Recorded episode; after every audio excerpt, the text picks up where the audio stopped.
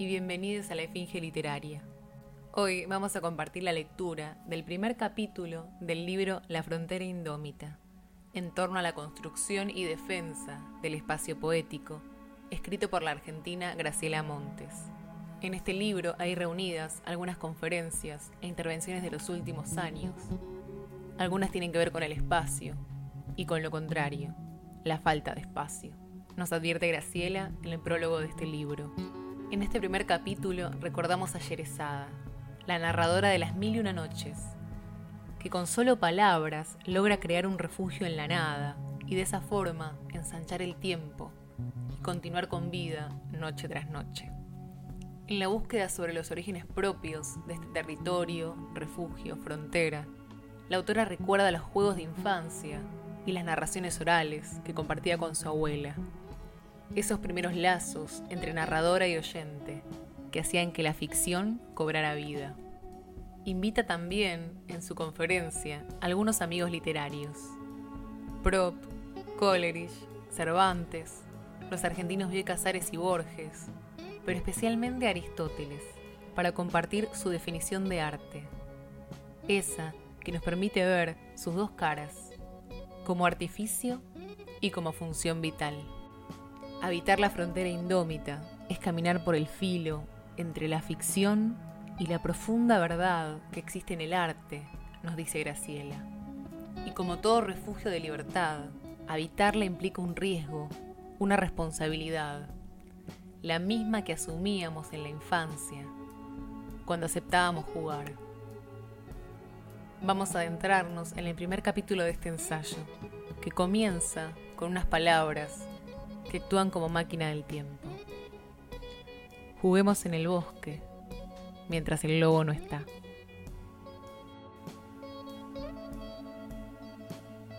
Capítulo 1. Yerezada o la construcción de la libertad. Hace 20 años creía que eran muchas las cosas que debía decir. Hoy pienso que lo que quiero decir no es tanto. Hace 20 años creía saber más mucho más que ahora, y mis opiniones eran más contundentes. También tenía mucha más confianza en poder comunicar mi pensamiento. Como se verá, era algo ingenua. Hoy no tengo esa confianza. He terminado por darme cuenta de que todo lo que me rodea es complejo, cambiante, equívoco e inasible que está construido en capas y más capas, y que siempre queda alguna otra capa por debajo, algo sorprendente, que me obligará a replantearme todo a cada paso, y que la vida no me alcanzará para explorar sino unos pocos trozos. Tampoco doy ya por descontada la comunicación, como hacía antes. Más aún, hoy, en un mundo saturado como este en el que vivimos, con tan poco silencio, atosigado de mensajes.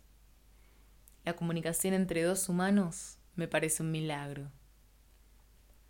A veces, solo a veces, se abre una fisura, una grieta, y algo de lo que uno dice puede pasar a formar parte genuina de las preocupaciones de otro. En ese sentido, los que por razones diversas nos hemos quedado cerca de la infancia y no la hemos clausurado, corremos con alguna ventaja. La comunicación se vuelve algo más fácil, puesto que las grandes cuestiones son las que nos planteamos a los cuatro, a los cinco, a los seis años, y los paisajes de infancia de las distintas personas, aunque variados, se parecen siempre un poco. Los asuntos con que nos topamos los humanos al entrar a la vida no son tantos. El amor y el desamor, el tiempo, el cambio, la soledad, la compañía, el absurdo, la injusticia, la extraordinaria variedad y riqueza del mundo y la búsqueda de señales para encontrar en él algún sitio. Cuando uno habla desde la propia infancia a la infancia de otros, tiene algunas posibilidades más de que se produzca la grieta. Por eso decía que corro con ventaja. Una de esas cuestiones viejas, nunca jamás aldadas, siempre abiertas y calientes, es la que tiene que ver con los cuentos y con la ficción en general, con cómo se va construyendo el territorio del imaginario, con la extraña manera en que de pronto, en medio de la vida cotidiana y sus contundencias, se levantan las ilusiones de un cuento y con el modo en que nos entregamos a él y resolvemos habitarlo, a pesar de ser una construcción tan precaria, suspendida en la nada, hecha de nada y además para nada. También con las razones que me han llevado a creer que se gana en libertad con la mudanza. Me pareció prudente poner estas reflexiones bajo la protección de Yerezada. Como todos sabemos, Yerezada logró, a fuerza de cuentos, demorar su muerte durante mil y una noches, y luego, como consecuencia de esa demora, demorarla aún más, sin die, es decir, sin día de plazo fijo, con plazo azaroso, que es la mejor moratoria que hasta ahora hemos conseguido los humanos en el banco del destino. El personaje de Yerezada, la contadora, la que fabrica con sabiduría y paciencia una red de resistencia contra la ferocidad y la tremenda falta de humor, además, del rey Shariar, la que a pura palabra impide que el alfanje caiga en su nuca y la degüelle, como antes a cada una de las pobres esposas por un día de ese revanchista implacable. Me agrada mucho y también creo que me ilumina. Una vez bajo la protección de Yerezada, podría haber empezado a reflexionar a partir de Aristóteles. Eso le daría algún prestigio a mis dichos. En realidad estuve dudando un buen rato entre Aristóteles y mi abuela, y me quedé con mi abuela. Tal vez, hace 20 años, me habría quedado con Aristóteles.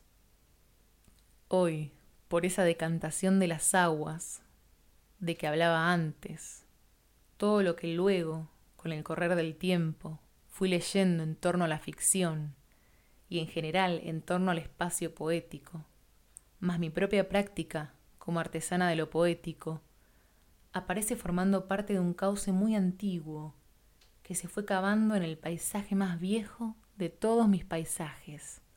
Y por acción, en buena medida, ya se verá, de mi abuela, María Chan, inédita, una muy personal, privada e íntima bibliografía. La pregunta era, ¿cómo se empezó a construir ese territorio donde están se mezclan, se aparean, se prestan jugos, las historias que me contaron, las que yo, a mi vez, cuento, las que he leído y hasta las que me tengo prometido leer cuanto antes.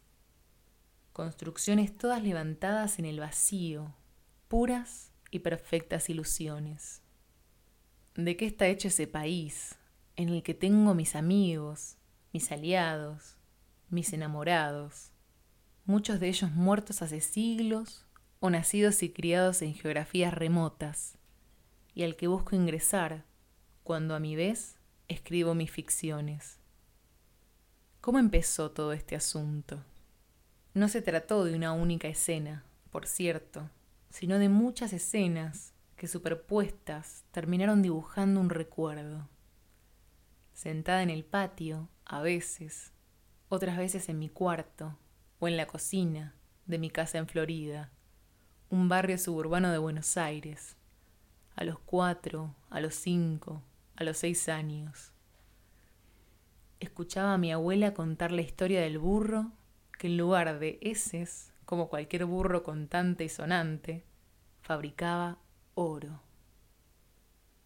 La historia, al menos en la versión popular que recordaba mi abuela, y que procedía, es de suponer, de Galicia, como su familia, aunque podía ser también que de algún otro lado, porque la ciudad era en los años de la infancia de mi abuela un hervidero de inmigrantes. Empezaba con un nombre muy pobre, pero muy pobre. A veces yo quería saber hasta qué punto era pobre el hombre ese, si tenía casa o no, si la casa tenía o no ventanas, si comía o no comía, si tenía zapatos. Que de pronto, por esas vueltas que tiene la vida, daba con este burro milagroso. Había además algunas palabras mágicas. Mi abuela no había leído a Prop, como cualquiera se puede imaginar, pero podía ejercer con todo desparpajo cualquiera de las funciones. No recuerdo bien cómo descubría las palabras mágicas el hombre este, pero sí recuerdo muy bien cuáles eran y que yo, aunque me las sabía de memoria desde hacía tiempo, esperaba con mucha ansiedad que aparecieran. Asnin, caga azuquín. Esas eran. Y el burro entonces arrojaba por el trasero montones de monedas de oro, con las que el pobre dejaba de ser pobre instantáneamente y hasta podía comenzar a ser generoso. Pero la segunda parte del cuento era la verdaderamente emocionante, porque ahí todo cobraba sentido había un otro, el antagonista, villano, y ese otro no era pobre, sino rico, tan rico como pobre era el pobre. A veces yo preguntaba cómo de rico, si con ropas de terciopelo, relojes y cadenas de plata. El otro, claro está, codiciaba el burro, y entonces lo robó porque no estaba acostumbrado a privarse de nada de lo que deseaba en este mundo. Y robó también la fórmula mágica, con lo que llegaba a ese punto del cuento muy bien provisto, teniéndolo todo para ser aún más rico de lo que había sido hasta entonces. Pero quedaba aún un recodo, una última vuelta en esa historia, al solemne y esperanzado Asnin Kagazukin del nuevo dueño, el burro respondía con un brusco regreso a la naturaleza, y de su trasero no salían monedas de oro, sino lo que sale del trasero de cualquier burro, que no es de cuento. El pico de la felicidad estaba para mí un momento antes del desenlace, un momento antes del instante en el que el inocente y justiciero burro enchastraba la alfombra de seda y brocado que había tendido el codicioso a sus pies, con grandes cantidades de desprejuiciadas heces malolientes. No era el único cuento, por supuesto, pero era uno de mis favoritos. Lo debo de haber pedido y escuchado cientos de veces entre los cinco y los siete años. Estaba para mí cargado de audacia. En primer lugar, de audacia en el imaginario, porque con palabras nada más, con aire que salía de la boca de mi abuela, se construía algo inesperado, algo que no formaba parte del mundo de las cosas naturales, y hasta un burro que violaba las reglas fisiológicas. En segundo lugar, porque tenía grandes cantidades de audacia social, hasta de rebeldía, porque mi abuela, que no me permitía a mí decir palabras inconvenientes, incluía en el cuento una fórmula mágica llena de picardía. Asnin, caga azuquín. Eso me lleva a pensar que en el territorio ese que habitábamos por un rato las dos, nuestros vínculos eran otros y eran otras las reglas. Me parecía, además, que viene el cuento una valentía ética, porque con arrojo y sin mezquindades se llevaba la justicia hasta sus últimas consecuencias, que es lo que uno espera que suceda cuando tiene cinco, seis, siete años. Por otra parte, el hecho de que mi abuela y yo compartiésemos esa excursión aventurera del cuento creaba un nuevo lazo entre nosotras. Yo valoraba, valoro, mucho ese lazo, que considero inaugural a todos los que he formado a lo largo de mi vida, con escritores que he leído, con lectores con quienes compartí lecturas y con lectores que han leído mis escrituras. Formábamos parte de una cofradía, éramos habitantes de un mismo territorio al que podíamos entrar y del que podíamos salir tantas veces como quisiéramos. Podíamos aludir a él en determinadas circunstancias, hacer bromas secretas al respecto, y con una mirada no más, ya sabíamos lo que sentía cada una de nosotras en cada recodo del cuento. Por la deformación de los recuerdos, supongo, se me hace que esos momentos fueron muy largos, como si la duración del cuento estuviese hecha de otra materia. Por lo general sucedía en el final de la tarde, después de tomar la leche y antes de empezar a preparar la cena. De esos momentos que no tengo por qué pensar que estuviesen hechos de otra sustancia, que de los minutos y las horas que miden habitualmente nuestros relojes, tengo un recuerdo más lento, como si cavase en un espacio diferente. No es el recuerdo de la actividad diaria, de ir y venir de la escuela, comer, pasear, hacer los deberes. Es más tiempo, o un tiempo más denso, o más hondo, un tiempo de otro orden. ¿De qué estaba hecha esa felicidad impalpable?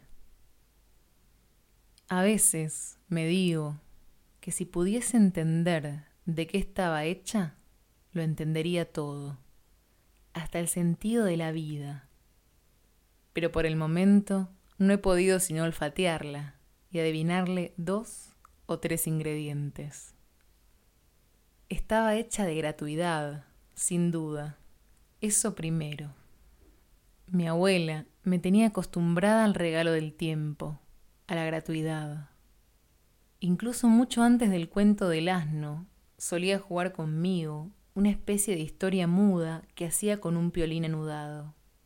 Lo extendía así, circular, como había quedado entre las dos manos, como marcando el espacio en donde iba a suceder todo, y con los dedos tejía una cuna.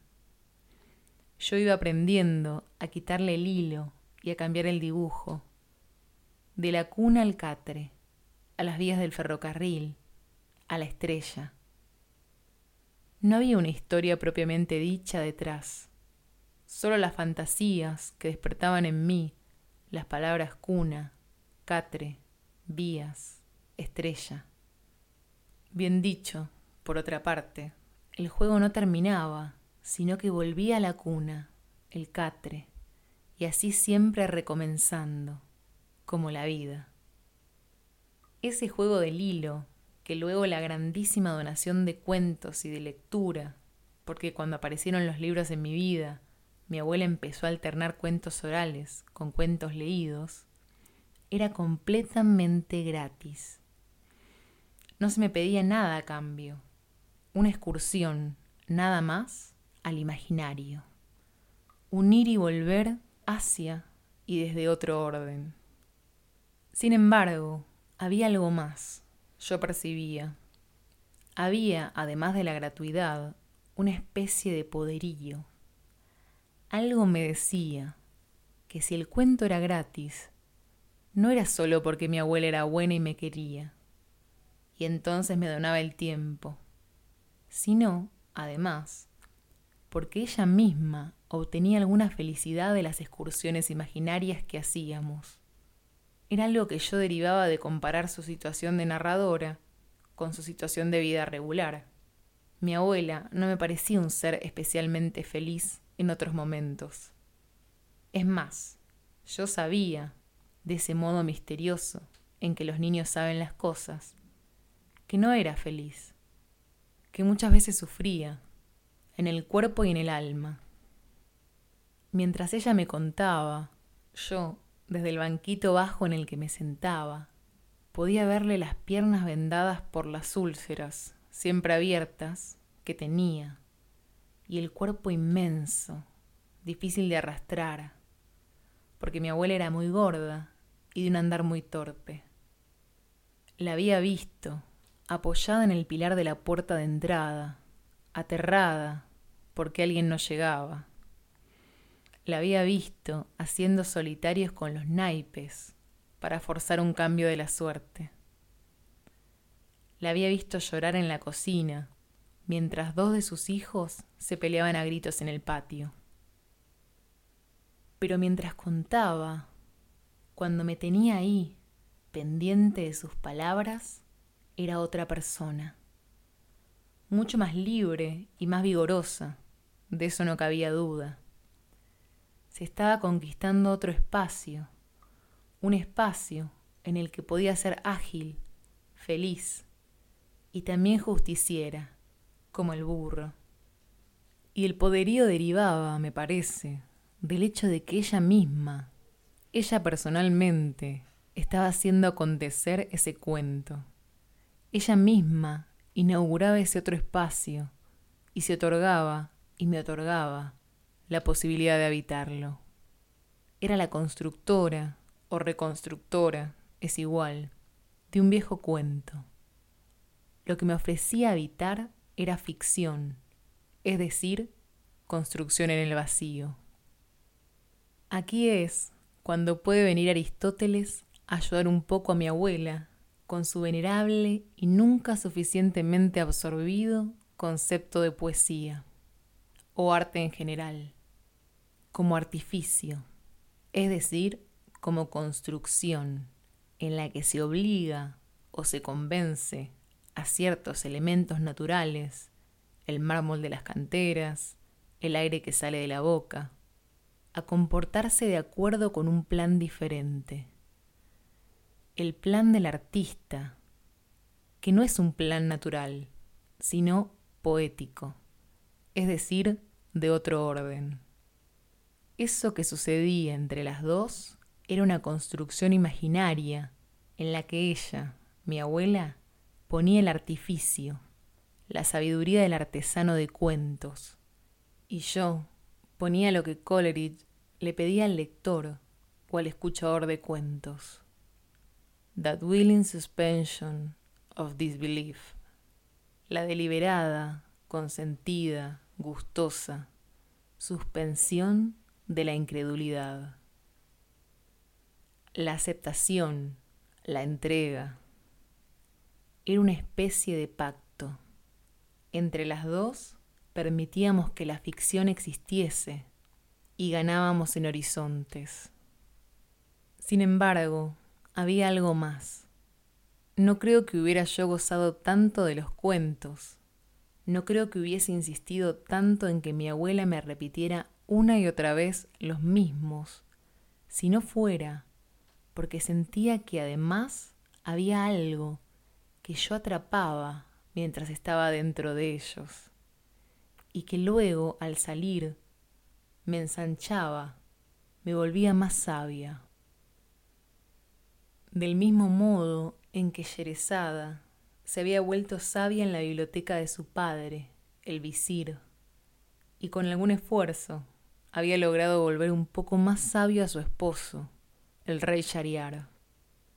Yo tenía la íntima convicción de que los cuentos tenían que ver con la vida, aunque en ellos hubiese burros que defecaran oro. Pero ¿por qué? O mejor, ¿de qué manera? ¿En qué radicaba esa sabiduría? Y ahí otra vez, Aristóteles, aliado de mi abuela, aunque se verá con reparos. Para Aristóteles, el arte era, a la vez, poiesis o construcción, ficción, y mímesis, emulación de la vida. La palabra mímesis es tan difícil de traducir que en general se prefiere tomarla así, en crudo y en griego. La mímesis o emulación de lo universal de la vida, es lo que según Aristóteles convierte lo artificial en artístico, el artificio en arte. No es poco. Era natural que Aristóteles definiera así el arte de su tiempo, porque así se veía entonces la tragedia, tenida por la más valiosa de las artes, como una imitación, más pura, más intensa, más perfilada, de las pasiones y las acciones de los hombres. Su definición era en realidad muy aguda, porque buscaba dar cuenta de esa doble dimensión, indisoluble, de ficción y profunda verdad que hay en el arte.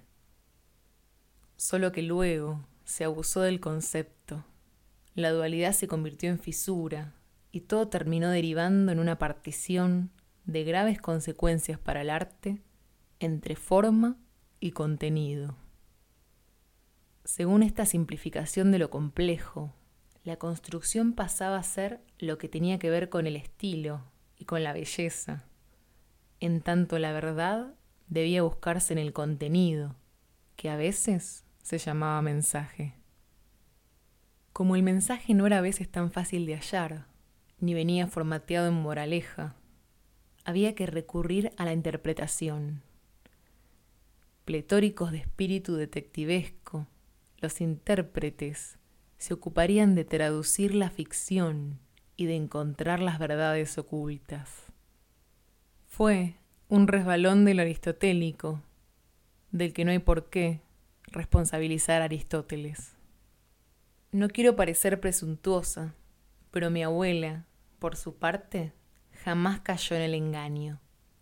Conocía bien en qué consistía el pacto de la ficción y aceptaba las reglas. Suspensión deliberada de la incredulidad, decisión para aceptar la audacia. Seguramente había peces que atrapar, alguna sabiduría, pero el efecto radicaba en lo que le sucedía a uno cuando estaba dentro del cuento, y no en su contenido o en lo que el cuento significaba. Esa indisoluble cualidad de ficción y de verdad, de artificio y de función vital que tienen los cuentos, tan natural y tan extraordinaria al mismo tiempo, es la que parece estar en crisis. La crisis es general, pero tal vez sea más flagrante, más sencilla de percibir en la literatura para los niños, ya que en el paisaje de infancia todo resulta, ya vimos, más desnudo, más despojado, más evidente. El carácter doble del arte, este ir por el filo de lo real, parece especialmente sospechoso en el caso del arte que busca al niño, de manera que la partición ahí es más cruda incluso que en otros territorios. Y hecha la partición, son muchos los que empiezan a mirar con un solo ojo, como Polifemo. Por un lado están los defensores de la verdad o del contenido bueno. Según ellos, los cuentos son para enseñar, deben dejar una lección, dar buenos ejemplos. No deben ser malsanos ni tortuosos, ni contener yerbas malas. Por otro lado, están los defensores del artificio. Según ellos, los cuentos son para entretener, tienen que ser divertidos, ágiles, maravillosos, escalofriantes, emocionantes, chisporroteantes. Y eso es todo. En el primer caso, es casi inevitable caer en los cuentos didácticos, las tiradas moralizantes y la censura. Y más modernamente, en los excesos de los buenos modales políticos o political correctness, que a veces se parece mucho a una inquisición más bien torpe y despiadada. En el segundo caso, si no hay sino construcción y artificio inconsecuente, es fácil derivar en la hiperproducción, la liviandad, las malas copias, las series, los cuentos de terror que salen como ristras de chorizos y la especulación de mercado. Ni Aristóteles, ni mi abuela, ni Yerezada se habrían alineado. Ellos insistían en ir por el filo. Yo voy, modestamente, tras ellos. Cada día renuevo mi alianza, mi pacto. Creo en la ficción.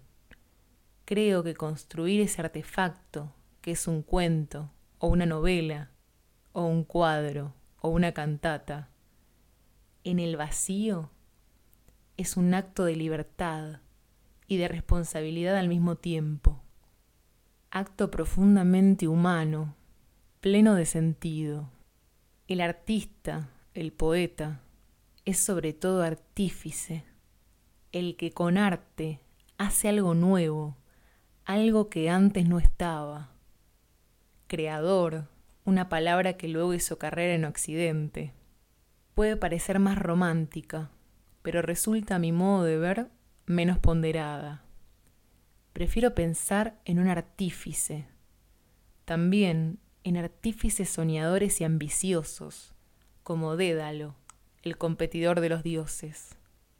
El artista es el constructor, el hacedor de ficciones, pero siempre hay algo que busca atrapar con su artificio. La fe poética, el pacto con la ficción, parece estar en crisis. Está en crisis esa deliberada suspensión de la incredulidad que yo otorgaba con tanta decisión a mi abuela, sabedora de que había un premio en cumplir con las reglas, de que creer valía la pena. Parece haber más exigencia de historicidad que de verosimilitud.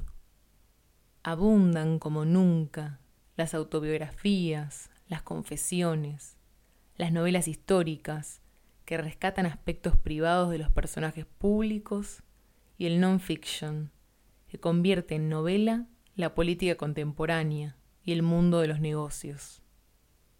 A los que escribimos ficción, a menudo nos rastrean los restos autobiográficos que pueden haber quedado enganchados en nuestros textos. Quieren saber si conocimos exactamente a los personajes, si estuvimos en esos sitios, si lo que sucede en la novela nos sucedió a nosotros. Trato de explicarles que es otro el juego y huyo como puedo de la autobiografía. En mi novela Aventuras y desventuras de Casi-Perro, del hambre, el que narra su vida es el propio perro. Los inquisidores no se atreven a preguntarme si alguna vez he sido perro, que sí lo he sido mientras narra esa historia, pero me preguntan siempre, indefectiblemente, si alguna vez pasé hambre, pero hambre, hambre, como la que sufre casi perro, que sí la he pasado mientras fui perro y narraba esa historia.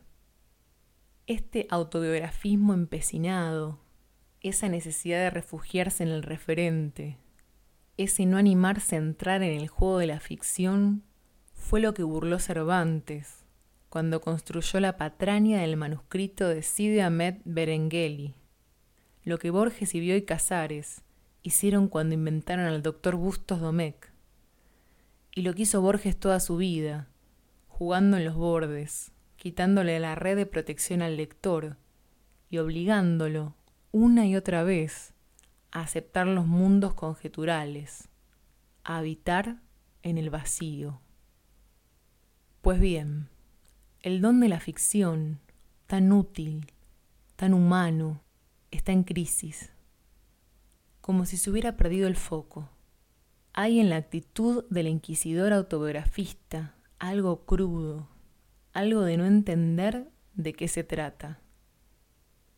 Como si estuviera más cerca del alfanje con que Yarier se vengaba de todas las mujeres que del cuento con que Yerezada se prolongaba por una noche más la vida. Por mi parte, jamás se me habría ocurrido pedirle a mi abuela un puñado de crines o un libro de anatomía asnal para certificar la verdad de lo que me decía. La misma crudeza encuentro en los inquisidores de la corrección política, como si no entendiesen de qué se trata. No saben lo que es ficción y no se animan a habitar en el vacío.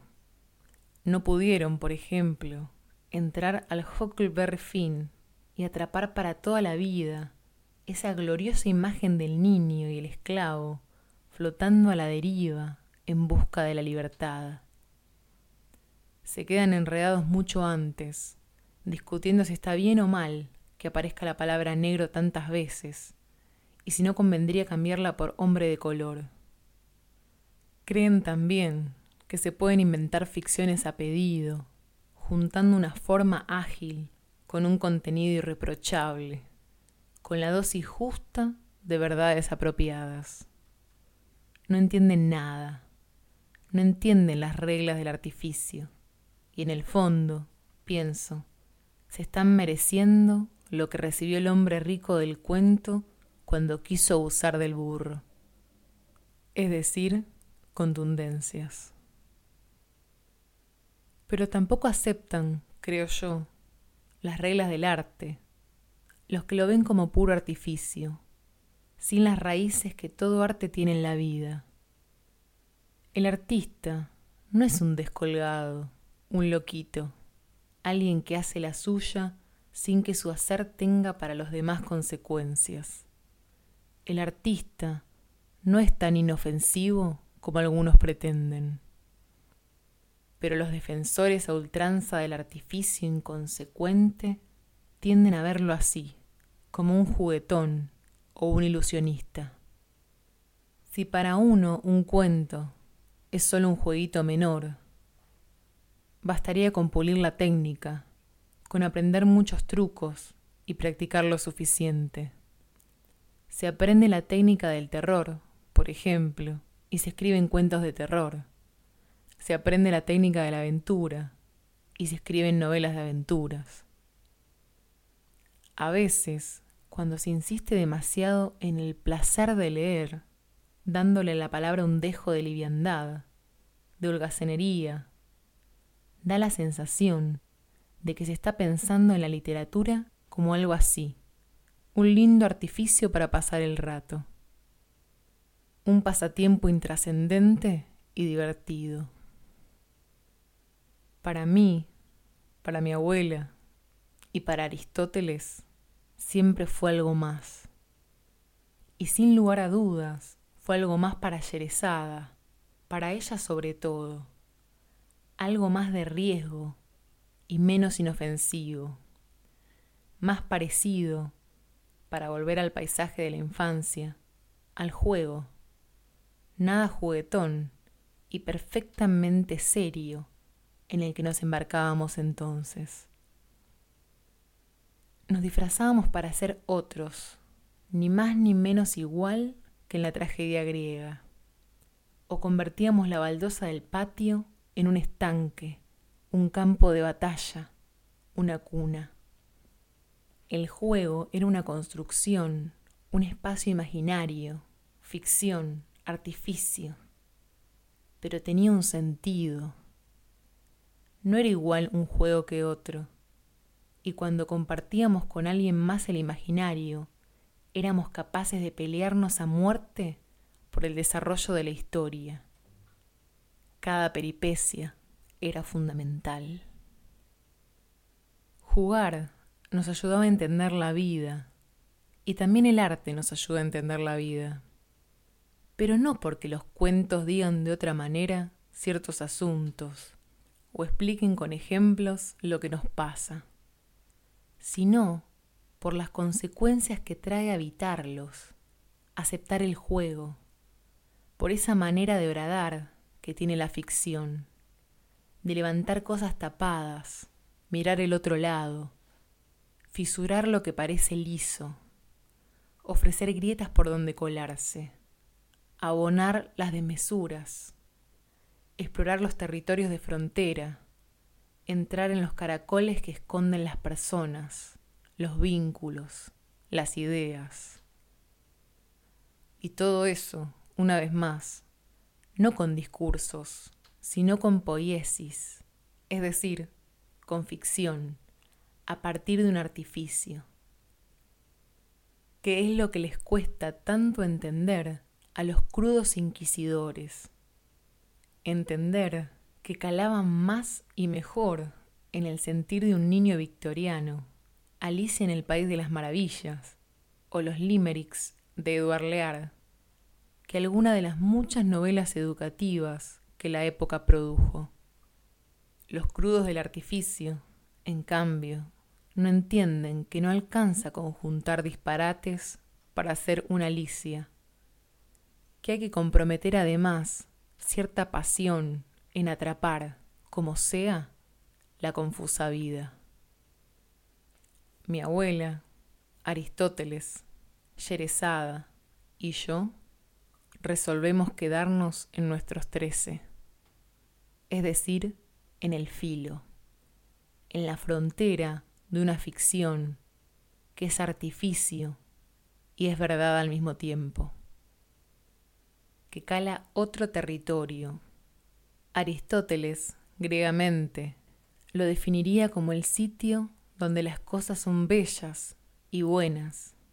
Calá kai ágata al mismo tiempo, o sea, verdaderas, donde se puede tocar lo universal con la punta de los dedos. Yerezada, muy concretamente, diría que cuenta para no morir, para ensanchar el tiempo y así salvar la vida. Mi abuela diría que a ella, vieja de pueblo, le bastaba con el trocito de poder que le regalaba el cuento, y con olvidarse por un rato de sus piernas ineficaces y sus úlceras malditas. Y no habría sido tan exigente como Aristóteles, me parece.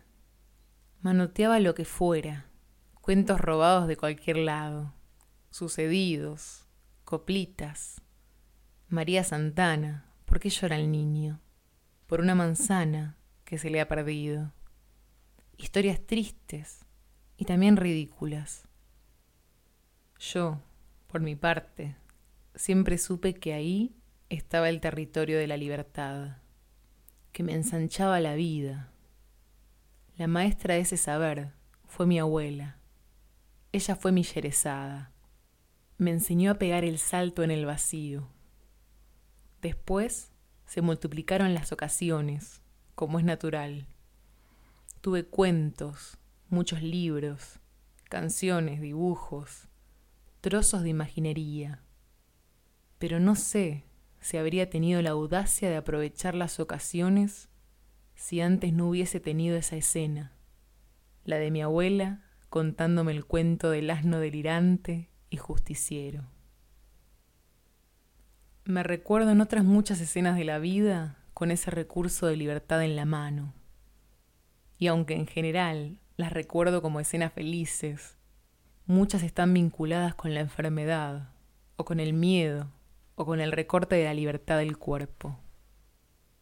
Me acuerdo, por ejemplo, de estar leyendo El príncipe feliz de Oscar Wilde a los ocho años, con una respiración jadeante. Sufría de bronquitis asmática y era común que me agobiase la tos y me faltase el aire. Recuerdo cómo, a medida que el pájaro quitaba capa tras capa el oro de la estatua, yo empezaba a lagrimear y también a respirar mucho mejor que antes. Me acuerdo de que mientras desesperábamos, esperando alguna noticia de un amigo desaparecido durante la dictadura, hablábamos con otro amigo de una película de Bergman, Cuando huye el día, y de los sentimientos que a cada uno de nosotros nos despertaba la escena de las frutillas. Me acuerdo de haber reído hasta trastornar las agujas que me conectaban al suero en una cama de hospital muchos años después, con una novela del disparate, La funambulesca aventura del profesor Landormí de Arturo Cancela. Y quince años después, y en otra cama de hospital, haber encontrado la calma leyendo el ejemplar que Emma Wolf me regaló del libro del verano, de Tob Jansson.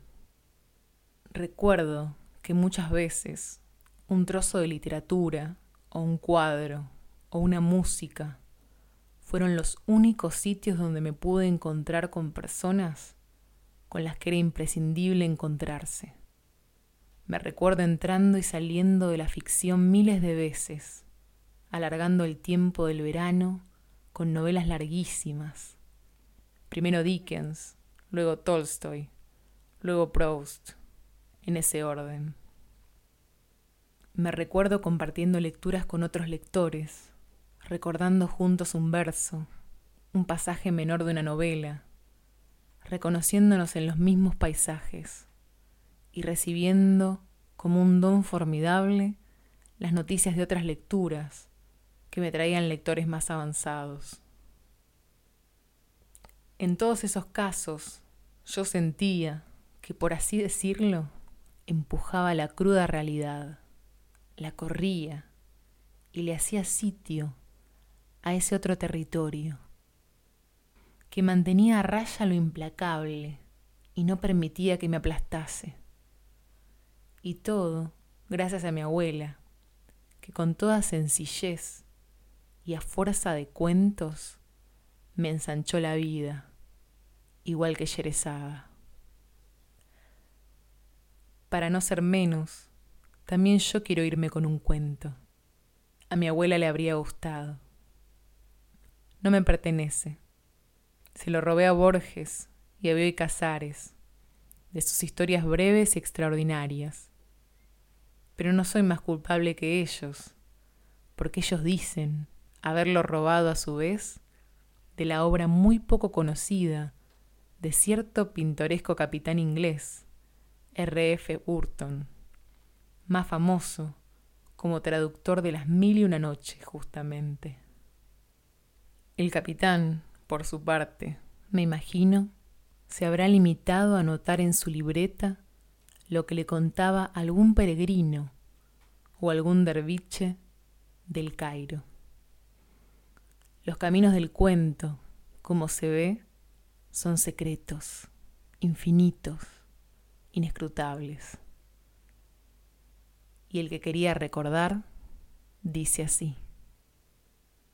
El poeta hindú Tulsidas compuso la gesta de Anumán y de su ejército de monos.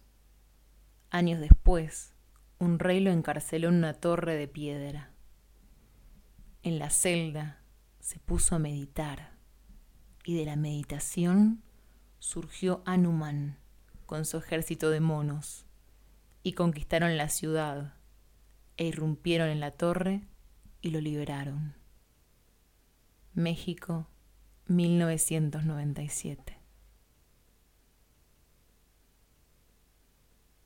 Esto fue el primer capítulo de La Frontera Indómita, un libro ensayo que vamos a seguir compartiendo. Espero que hayas disfrutado la lectura tanto como yo.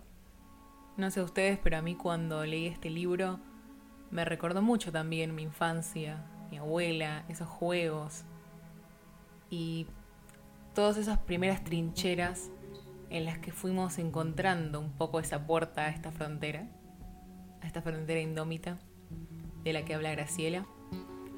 Voy a estar subiendo el próximo capítulo que se llama Juegos para la Lectura, eh, muy pronto, aunque bueno, me gusta mucho, en el medio me gusta mucho leer otras cosas, así que no sé si muy pronto, pero lo voy a ir subiendo porque me parece que es un libro que tiene mucho para decir, que, que trata a la ficción y a la lectura y al arte como, como estos portales que nos llevan hacia algún lugar y que de los cuales también salimos más ensanchados, como dice ella. Algo traemos de esos lugares y es esa búsqueda que nunca se termina, que es el arte, ¿no? Como intentar atrapar siempre algo y en el medio ir construyendo lecturas y canciones y cuadros y pinturas, pero que la obra en sí nunca atrapa del todo lo que estamos buscando y entonces estamos en una búsqueda continua. Y creo que de eso se trata. Em, así que bueno, estaremos compartiendo más lecturas, ya sea de los capítulos de Graciela como algunos fragmentos que también me gustaría seguir subiendo en el canal y agrandando un poco las lecturas compartidas. Nos encontraremos entonces en la próxima lectura.